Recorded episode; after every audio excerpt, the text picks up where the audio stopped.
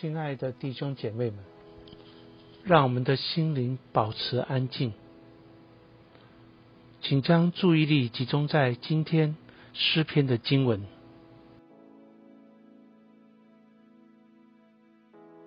诗篇八十五篇一节二节，耶和华，你已经向你的地施恩，救回被掳的雅各，你赦免了你百姓的罪孽。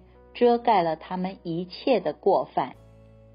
八节到十三节，我要听上帝耶和华所说的话，因为他必应许赐平安给他的百姓，就是他的圣名，他们却不可再转向愚昧。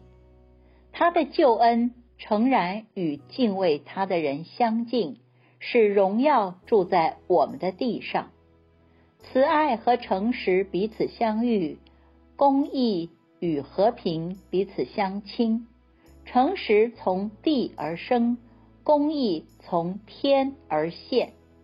耶和华必赐福气给我们，我们的地也要出土产。公义要行在他面前，使他的脚中有可走之路。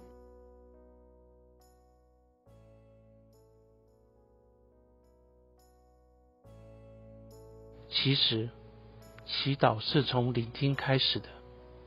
当你聆听今天诗篇的经文时，可有哪一句话或哪一个词，让你的心里有特别的感受呢？